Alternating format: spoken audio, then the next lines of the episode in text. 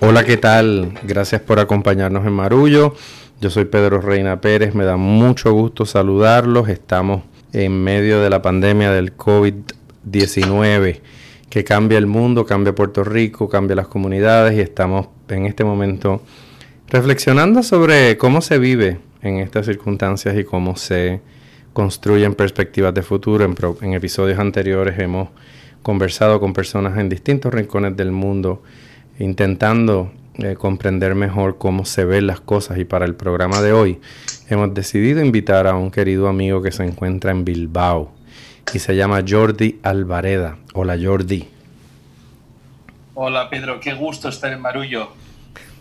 Jordi es el fundador y principal oficial ejecutivo de una iniciativa que se llama Fair Saturday y él nos va a comentar un poquito más sobre eso pero baste con decirles que es una persona muy preocupada desde antes de este momento histórico que estamos viviendo con los valores que informan la vida en comunidad, no solamente en el País Vasco y en España y en Europa, sino en el mundo. Ha tenido una trayectoria que va desde el mundo de los negocios en distintas capacidades hasta la fundación de esta entidad, Fair Saturday, cuya encomienda voy a dejar en un momento que él explique, porque antes quiero saludar a mis cuates Ana Teresa Toro y Silverio Pérez. Saludos Pedro desde Río Grande. Saludos Pedro acá desde Cupey y encantado de tener a Jordi como invitado a Marullo. Así es. Efectivamente, pues miren, voy a hacer una anécdota eh, muy, muy rápido. Yo conocí a Jordi en la ciudad de Boston un día que él fue a reunirse con Elsa Mosquera, nuestra productora ejecutiva, y me esperaron en un café y cuando, eh, verdad, ella me llama y me dice, tienes que conocer a esta persona, se, llama Jordi, y yo dije, definitivamente el hombre es catalán, porque todos los catalanes se llaman Jordi. Y me senté, y me senté a hablar con Jordi y lo primero que descubrí es que no era catalán, que era vasco. Y ahí comenzamos una conversación sobre lo que lo llevaba en aquel momento a visitar la ciudad de Boston y descubrí que la conversación sigue hasta el día de hoy. Ya perdí la cuenta. ¿Cuánto llevamos? Un año y pico. Yo creo que pronto van a ser dos años de esa primera conversación. Y me fascinó su historia y me fascinó el concepto que lo llevó a desarrollar First Saturday. Así que la primera pregunta que quiero hacerle a Jordi es que nos cuente brevemente cómo surgió Fair Saturday. Sí, gracias, gracias Pedro. ¿no? Ya va a ser dos años de aquello eh, y de esta bonita amistad, ¿no? Eh, también contaría la anécdota de cuando me enteré lo que era Marullo y desde entonces eh, soy fan de Marullo. me explicaron el sentido de, de, Marullo, de la palabra y, y, los felicito porque es maravilloso. Entonces, a mí siempre me gusta decir que Fair Saturday es una locura. no hay que avergonzarse de las locuras, ¿no? ¿Y, cómo, qué, es Fair Saturday? Básicamente Fair Saturday somos una fundación nacida hace cinco años y nos llamamos Fair Saturday por nuestro primer proyecto, el cual eh, supongo que la audiencia conocerá lo que es Black Friday. Ah. Eh, Black Friday pues es el último viernes de noviembre donde todos nos encomiamos a, consumir. Da un poco igual el qué, eh, ni siquiera si lo necesitamos, pero nos dedicamos a comprar, ¿no?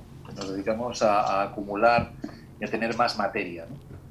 Y eso, no vamos contra Black Friday, pero tiene un punto Black Friday de sinsentido, ¿no? de, del comprar por el hecho de comprar. ¿no? Eh, y nosotros somos una fundación en la que tratamos de, de, poner en valor, de destacar el valor de las humanidades, de la cultura, para construir eh, futuros mejores. ¿no? Entonces, ideamos la, el concepto de por qué no al día siguiente de Black Friday tratar de crear una movilización fuerte alrededor del arte y la cultura. Y en lugar de hacer Black Friday, que trata de acelerar y atraer más consumidores reduciendo los precios, nosotros decidimos no reducir el precio de la cultura, porque a veces ni siquiera, lamentablemente, tiene ningún precio que reducir, sino que ese día, en lugar de que el acelerador del movimiento sea la codicia que hay detrás de reducciones de precios, fuera la empatía social, ya que los artistas y organizaciones culturales que participan eligen un proyecto social de su elección al cual apoyar, ¿no? De tal forma que si funciona, está ganando el ecosistema cultural, el ecosistema social y la ciudadanía. Esta es la idea, esta es la locura. Entonces hace ya eh, algo más de cinco años en la ciudad de Bilbao eh, iniciamos un prototipo y convencimos a 20 corales para que actuaran en la ciudad en diferentes puntos, cada una de ellas apoyando un proyecto social. Y, coincidieron todos a las 8 de la tarde, con lo que la idea de cada, de cada coralista, de cada coro era, pero ¿quién va a venir si todos vamos a hacer lo mismo al mismo tiempo? Y esa precisamente era la idea. Eh, hubo 7-8 mil asistentes y se generaron 7-8 mil euros para proyectos sociales. Y desde entonces estamos intentando llevar la, la idea a diferentes ciudades del mundo. El año pasado, en la última edición, hubo eh, cerca de 800 eventos diferentes en 150 eh, ciudades del mundo. Y la buena noticia es que hay ciudades, hay regiones como Bilbao, todo Vizcaya, eh, Málaga, Huelva en España, todo el país de Escocia, Bristol, Cardiff y el estado de Massachusetts, entre otros, Lisboa, que han, decidido adoptar First Saturday como celebración oficial, una celebración en la cual eh, dedicar nuestro tiempo, nuestro cariño y nuestros fondos al mundo cultural. ¿no? Así, nace nuestra pequeña fundación eh, y una de nuestras misiones es tratar de crear este día ¿no? y de, hacer un día, un día bello, ¿no? un día no alrededor de la materia, sino alrededor de, de, la cultura, de lo que nos mueve, del espíritu y tratar de reconocer eh, ese valor tan fundamental que tiene para construir sociedades más desarrolladas, más justas y mucho más virtuosas. Jordi, antes de, continuar profundizando en, el evento, en el día, en, ese momento como tal, eh, yo quisiera preguntarte y aprovechar la ocasión para, para invitarte a reflexionar sobre eh, el motor de este proyecto que también describes y, cómo se adapta a la realidad que estamos viviendo. Eh, ya se están dando muchísimas conversaciones acerca de cómo va a ser el mundo después de esta pandemia, cuáles van a ser los valores que vamos a ir transformando, cuál es el lugar de las artes, de la cultura en el escenario que estamos viviendo. Entonces, obviamente, habiendo trabajado con esto por tanto tiempo, creo que, puede ser un, faro para, para explicar y resaltar eh, el papel de los esfuerzos culturales y de esas cosas que a veces se les da tan poco valor en la economía que tenemos, eh, pero que han tenido todo el valor eh, en la vida que estamos viviendo ahora y probablemente en la que vendrá después. Ana Teresa, esa es buenísima pregunta. Eh, la verdad es que me encantaría tener respuestas, eh, pero no las tengo. Eh, tengo ideas que, me encantaría compartir, ¿no? Porque es momento ahora en el cual es como si estuviese cayendo una avalancha de nieve y, tratásemos a cada momento de cuantificar cuántas toneladas caen, y, pero es que siguen cayendo más y sigue habiendo efectos, ¿no? Entonces, eh, indudablemente uno de los sectores de actividad que más va a afectar la situación del coronavirus es el sector cultural y el sector social. Eh, además porque me gustaría eh, decir que casi en ningún país, en ninguna región, es un sector realmente fuerte, sólido, e independiente. el, hecho de que bueno, como otros sectores, pues puedan sufrir más o menos, pero ahí está, ¿no? En, muchas partes del mundo tiene sus, en buena parte ellas tiene, tiene su debilidad, ¿no? Eh, y además ahora el no poder juntarnos hace que no puedan celebrarse muchos acontecimientos, entre ellos los culturales, tal, y como los concebíamos, ¿no? Entonces tenemos que reflexionar sobre cómo eh, adaptarnos y cómo acelerar la historia porque lo que íbamos a hacer los próximos 10, 15 años probablemente tengamos que hacerlo en los siguientes dos. ¿eh? Está bien, el, necesariamente nos tenemos que adaptar de alguna forma, tenemos que compatibilizar eh, el mundo eh, habitual con el mundo digital, pero el mundo digital hay que reconocer que los artistas tienen tres necesidades. La primera de visibilidad, la segunda de proyección de su obra y la tercera de monetizar. Entonces, de momento el mundo digital está cumpliendo la primera de las funciones, la de visibilizar, de una forma emocional, de una forma hasta épica, de una forma divertida, de una forma cariñosa. Eh, los artistas las personas creadoras están y las organizaciones creadoras están de una u otra forma teniendo visibilidad en el mundo digital, ¿no? Pero no vale con eso. Hay que ver de qué forma estable y constante en el tiempo podemos proyectar nuestra obra en el mundo digital. Y tercero, de qué forma pueden monetizar su trabajo, porque de lo contrario, eso se va a acabar. No vamos a tener organizaciones culturales que puedan eh, hacer eh, iniciativas digitales. Entonces, eh, a corto plazo, las perspectivas son difíciles y tenemos que atravesar esa travesía del desierto en el cual durante un tiempo hay muchas organizaciones que van a sufrir. Pero aquellas que sean flexibles para adaptarse a lo nuevo, probablemente les vaya mucho mejor a futuro. Lo que, de nuestra experiencia, lo que destacaría es que hay muchísimas organizaciones, muchísimas personas haciendo cosas maravillosas, eh, cosas realmente fascinantes, innovadoras, con un impacto bellísimo, pero nos falta conexión. Claro. En los últimos cinco años hemos tenido la suerte en Fair Saturday de conectar con gente maravillosa en decenas o centenares de ciudades del mundo. Y ahí es donde, por ejemplo, tuvimos la enorme fortuna de conocer a, Pedro, eh, a la productora ejecutiva, Elsa, a, iniciar una amistad maravillosa. Eh, y me gustaría de alguna forma conectar con otras personas maravillosas que hemos conocido en el mundo y decir, oye, ¿y qué les parece si hacemos algo? ¿Qué les parece si de la misma forma que Black Friday está movido no por más de 100 corporaciones en el mundo?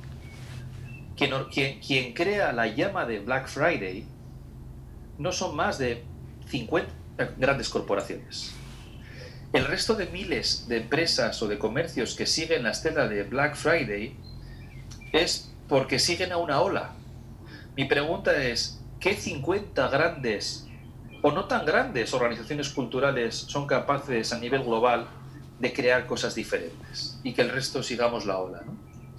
Pues trata de ser ese pequeño catalizador eh, de, cosas en el mundo, ¿no? Y este año con más fuerza que nunca vamos a intentar crear una celebración en la cual hagamos ver a la sociedad y a las personas que la cultura no es ocio, la cultura no es entretenimiento, la cultura no es lujo, la cultura es aquello que realmente nos hace humanos. Y es algo que no me gustaría decir que es prioritario, porque cuando dices que algo es prioritario, parece que lo estás poniendo en contraposición con otros sectores, el de la sanidad, el de la automoción o cualquier otro. Lo que sí me gustaría decir es que no es secundario. Entiendo, entiendo. Mira, yo, yo, yo creo que has dicho una palabra clave que yo la traduzco acá en, en, aliarnos, en hacer alianzas. Eh, hemos visto durante esta situación histórica que estamos viviendo. Eh, yo he estado ahí en el centro de, un grupo de artistas que hemos estado eh, creando a través de las redes sociales.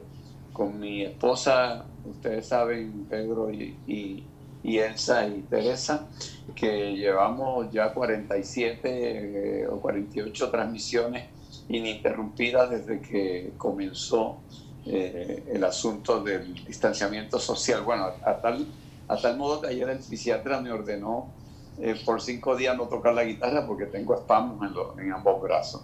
Y, y, y, como, como yo, pues hay un montón de artistas que constantemente han estado creando.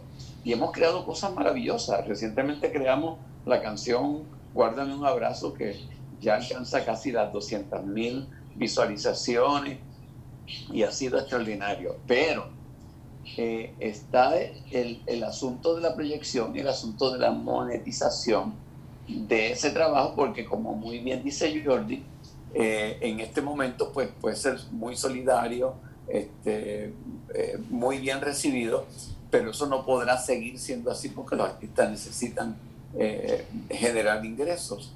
Y entonces a mí me parece que la propuesta de, de Jordi de que crea, hay que crear algunas plataformas o algunas alianzas que hagan que esto se convierta en, en algo que sea de beneficio para todo el mundo y también para los hacedores, que son los artistas. Y me parece que, que el asunto de la monetización del trabajo va a ser fundamental en la medida en que yo he podido, algunas de las transmisiones, este, he podido conseguir uno que otro auspiciador. Para la canción este, Guárdame un abrazo, conseguimos el auspicio solidario de una cooperativa de ahorro, pero es, es la, rareza, no es lo habitual. Y entonces me parece que mientras más personas estemos pensando en eso y pensemos la cultura desde, como tú muy bien dices, que no es un lujo, no es un entretenimiento, es parte esencial de nuestra vida. Eh, sin ello no podríamos vivir, pues tal vez logremos el que en estas nuevas circunstancias que ya estamos viviendo eh, podamos crear una forma diferente a lo que estamos viviendo durante este periodo crítico. completamente de acuerdo, Silverio, completamente. Eh, tenemos que, hacer ver eh, al mundo, a la sociedad, que aquellas personas que trabajan en el ámbito cultural, eh, deberíamos eliminar la palabra, en este caso, de solidaridad, el pagar por una canción, por una, por una retransmisión digital. el pagar no es un hecho solidario, es un hecho de justicia, ¿no? Ajá, ajá es el, valorar y en el sistema económico actual traducir a precio algo que merece la pena para un futuro mejor, es una cuestión de justicia, no de solidaridad, ¿no? Exactamente. Jordi, hay algo que, que no es tan concreto, es, es quizás una sospecha eh, pero es lo que voy percibiendo a partir de las columnas que leo de gente reflexionando sobre su cuarentena, eh, las cosas que veo de artistas o de amistades que, que, empiezan a, mirar su entorno de forma diferente. Y yo tengo la sospecha, o quizá no es una sospecha, es un anhelo, eh, de que después de esto vamos a empezar a, valorar las cosas de otra manera, o al menos una parte de la sociedad va a valorar las cosas de una manera, porque nunca en nuestra historia reciente habíamos estado internacionalmente todos paralizados, eh, manteniendo algún nivel de sanidad mental únicamente agarrados de las distintas expresiones artísticas, dándonos cuenta que llevamos una vida eh, en la que durante mucho tiempo estábamos dedicados a, al tener o al hacer y no necesariamente al ser, que es eso que la cultura eh, promueve o, permite. Entonces, tratando de ir un poco menos a lo concreto y más a lo reflexivo, eh, ¿tienes también esa sospecha de que esto nos va a cambiar y quizás eh, alguna parte de la sociedad le va a dar más valor a, la cultura y a las artes en estos escenarios? El otro día hablaba con, con la directora de un museo y me decía, estamos preocupados porque sabemos que van a llegar esto, unos fondos eh, para atender el área social, eh, pero sabemos que dentro del área social eh, los proyectos culturales siempre son la última prioridad. Entonces, desde las estructuras gubernamentales no hay ese cambio de mentalidad, pero yo quiero pensar que la gente sí lo va a ver. ¿Tienes ese optimismo? ¿Lo compartes? ¿Has percibido algo en esa dirección? a ver, yo creo que por naturaleza soy optimista, eh, lo cual no hace que tenga mis miedos y mis dudas en el corto medio plazo. Yo a largo plazo soy, soy optimista, es decir, cuando veo cómo se están adaptando los niños, las niñas, los jóvenes, eh, creo que esta época va a marcar sus vidas, creo que va a hacer que, que haya un cambio incluso de disciplinas que quieran estudiar, creo que todo lo relacionado con con la salud, con incluso la cultura, van a ser beneficiadas. Pero tengo mis dudas a corto plazo, ¿no? Porque vamos a vivir, me temo, periodos de escasez. Eh, las economías del mundo eh, van a estar afectadas durante un tiempo y va a haber momentos de escasez. Y eso me, me lleva al miedo a tres tipos de tensiones, ¿no? Las tensiones eh, geográficas, las tensiones generacionales y las tensiones sectoriales. ¿no?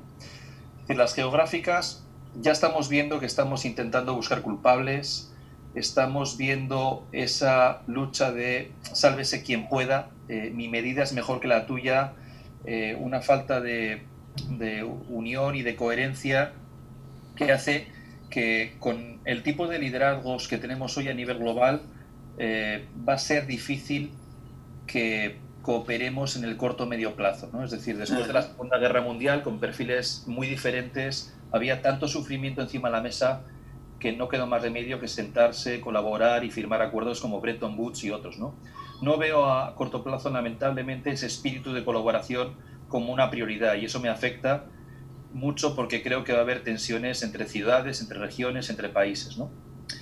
Eh, el segundo tipo de tensión puede haber una tensión generacional, ¿no? y es que, eh, claro, no va a haber recursos suficientes y vamos a tener que elegir eh, entre las necesidades de diferentes generaciones sobre la, salud o la educación de los jóvenes o, la salud y el, cariño hacia los mayores o qué sucede con las personas a partir de X edad que, probablemente tengan complicaciones a la hora de buscar un nuevo trabajo. ¿no?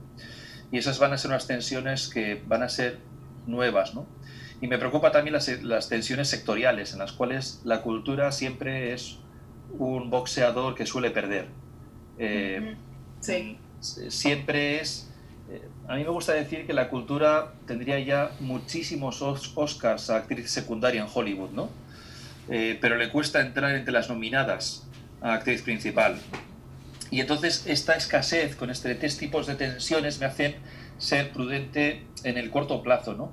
Y después hay otra cosa que, que también me da que pensar y es la velocidad, ¿no? Estamos en un mundo donde ya iba rápido, pero parece que a través de esta pandemia hemos acelerado como si fuese una de estas películas de Star Wars, eh, hemos puesto velocidad eh, eh, hiperespacial, ¿no? Y eso hace que, que, pegamos en que no todo el mundo se puede adaptar de la misma forma. Hay gente que le cuesta adaptarse, otros que no, ¿no?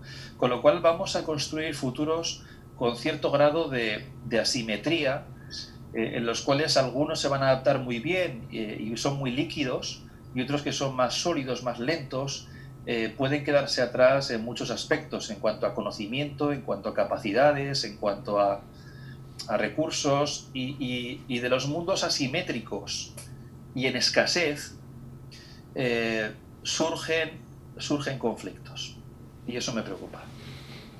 Yo quisiera, Jordi, aprovechar esta, este punto de inflexión para conversar sobre una iniciativa que se está llevando a cabo ahora mismo, eh, respaldada por la Fundación First Saturday, y que explora precisamente el tema de la innovación eh, social a través de las artes y las humanidades. Yo tengo el honor de que me hayas invitado a ser uno de los ponentes y cuando sea mi presentación me dará mucho gusto compartirla con nuestra audiencia aquí y es un tema que me toca de cerca yo creo que, como bien ha dicho Silverio, Silverio es uno de esos guerreros que ha estado en las redes sociales al pie del cañón eh, con su arte eh, llamándonos a la, a la, reunión.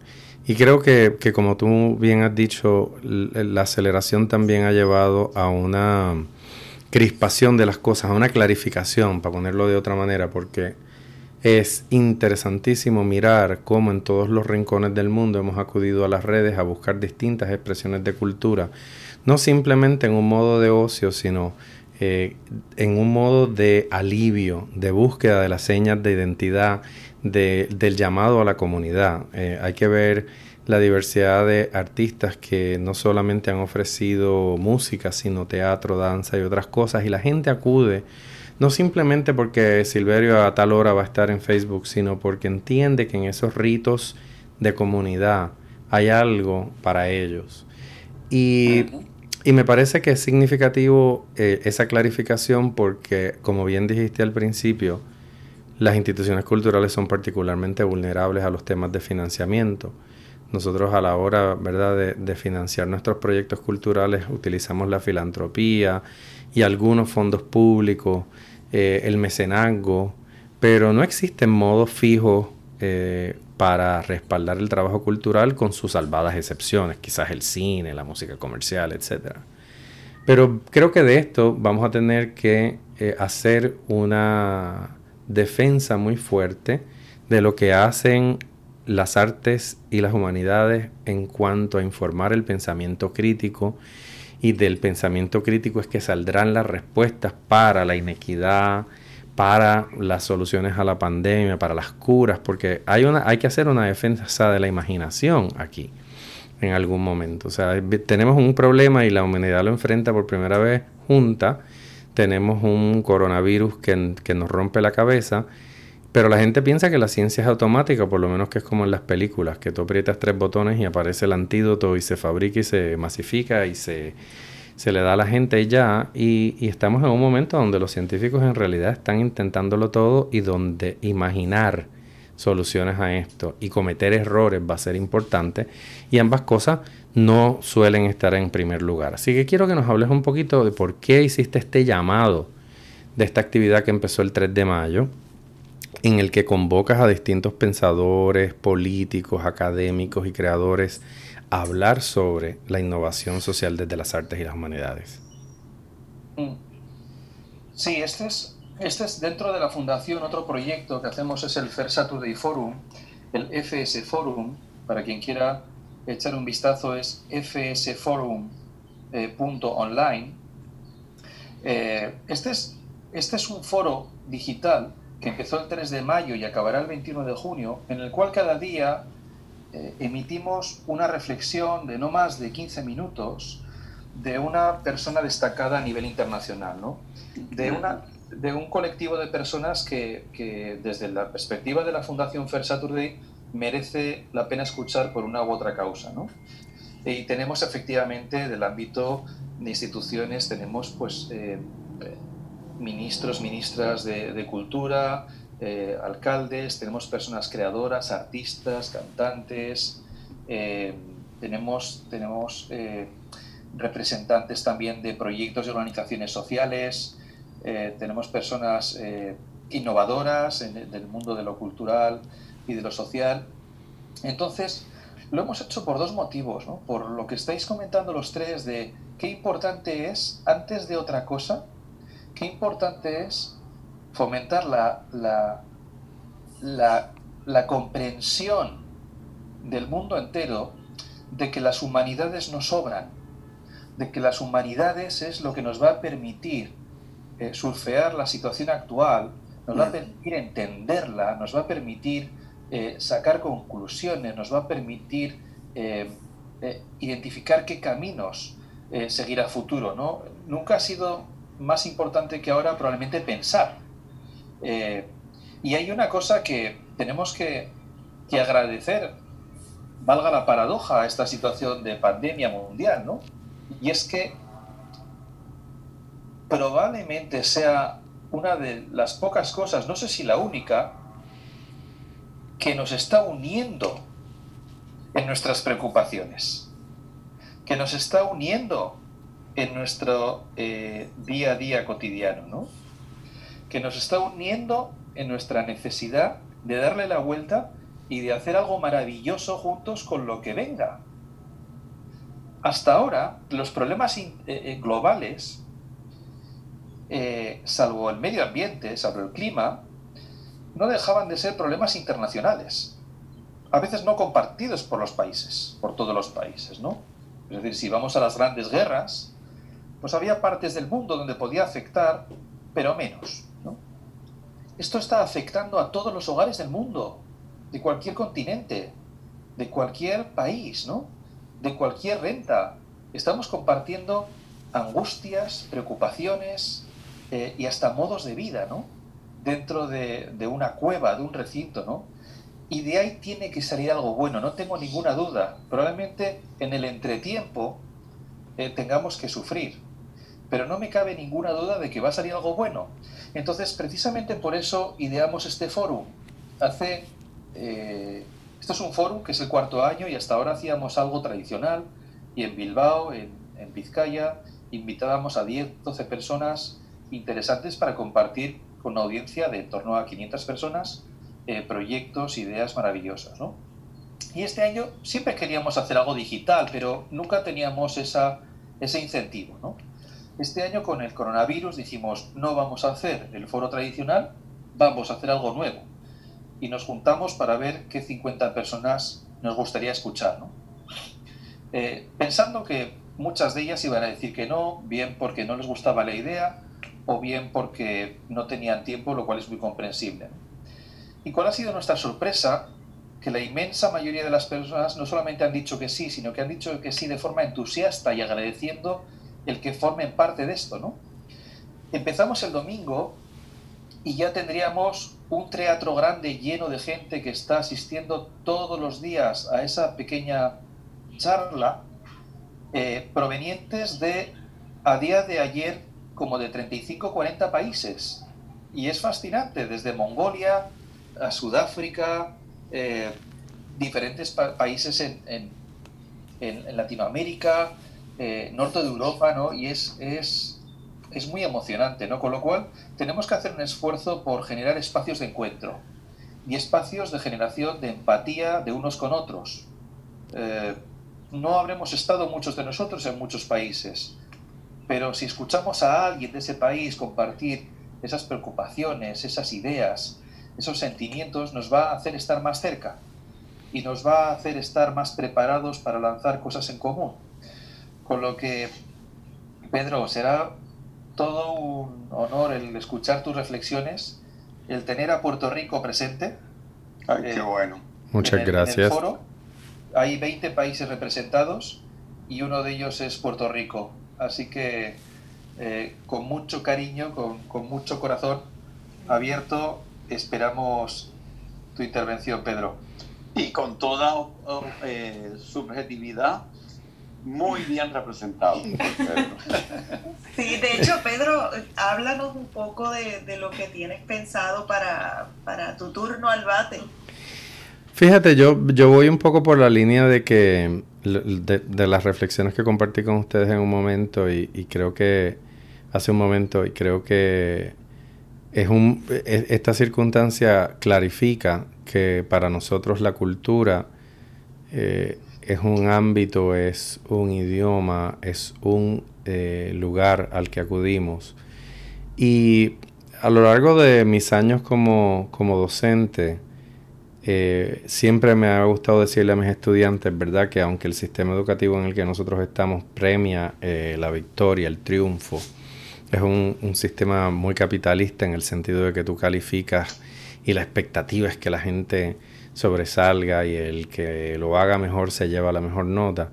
Yo trato de inculcarle a, mis alumnos que no hay aprendizaje sin fracaso, que ninguno de nosotros ha intentado algo en lo que somos buenos por primera vez y, lo hemos hecho perfectamente desde el minuto uno. Y hay montones de ejemplos de eso. Y mi, presentación va a ser un poco eh, defensa del hecho de que el lenguaje del arte y la metodología del arte y, de, eh, en ese sentido las artes y las humanidades tiene que ver con la exploración, tiene que ver con el juego, tiene que ver con el placer y tiene que ver con el fracaso. Entonces, desde esa perspectiva siempre me gusta también hacer hincapié en el hecho de que los problemas, nosotros idealizamos la ciencia Pensamos que la ciencia tiene respuestas para todos o que la tecnología tiene respuestas para todos. Pero eso no es cierto. La tecnología y la ciencia son tan limitadas y tan falibles como cualquier otro saber. Lo único que la ciencia pues reclama que lo que propone está sustentado en la evidencia. Y le digo a mis estudiantes que si ellos quieren ser grandes científicos, no van a ser grandes científicos siguiendo los manuales de laboratorio, porque eso ya lo hizo alguien y va a producir un resultado anticipado. En realidad, si quieren hacer una contribución, se van a tener que salir del sendero y encontrar otro, y van a tener que hacer las cosas de otra forma, y van a tener que tener el valor de intentar algo diferente, porque el conocimiento no se adelanta repitiendo, el conocimiento se adelanta explorando, y eso es lo que hace un artista cuando crea.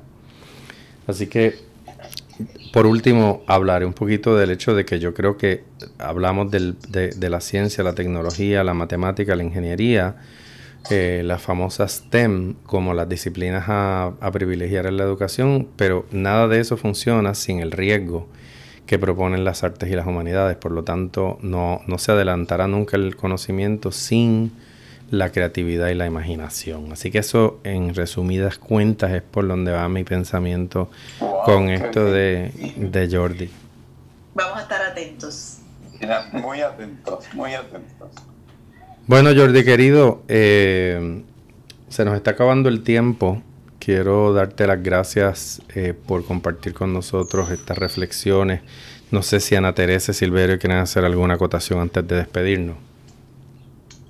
Pues bueno, yo simplemente eh, decir que esta conversación con Jordi me, me, llena de entusiasmo, porque de pronto uno se siente un poco solo, eh, tratando todos los días de crear algo y de preguntarse hacia dónde voy con esto que estoy haciendo. ¿Se perderá luego que se regrese a una nueva normalidad? ¿O, o este espacio que hemos creado se puede unir a otros espacios y, y, y, y realmente formar algo nuevo? donde la cultura, el arte, la, presencia de los artistas eh, tenga un poco lo que ha significado en estos días, una, atención de mucha gente que nos ve como, como algo ya esencial todos los días para acompañarlos en, en esta nueva etapa.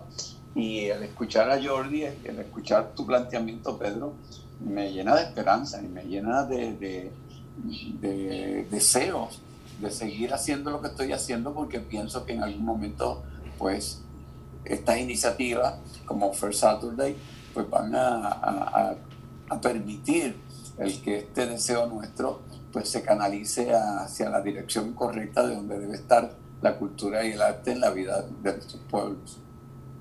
Y yo me uno, me monto en, ese, en esa guagua de la esperanza con, con con ustedes. Obviamente cautelosa, mesurada, hay que seguir empujando eh, esta agenda, porque es una agenda, lo que pasa es que es una agenda eh, sanadora, eh, liberadora de muchas maneras, pero sí tengo mucha esperanza de que la gente quede transformada y sus valores cambien después de esto, aquello que nos parece importante se transforme después de esto.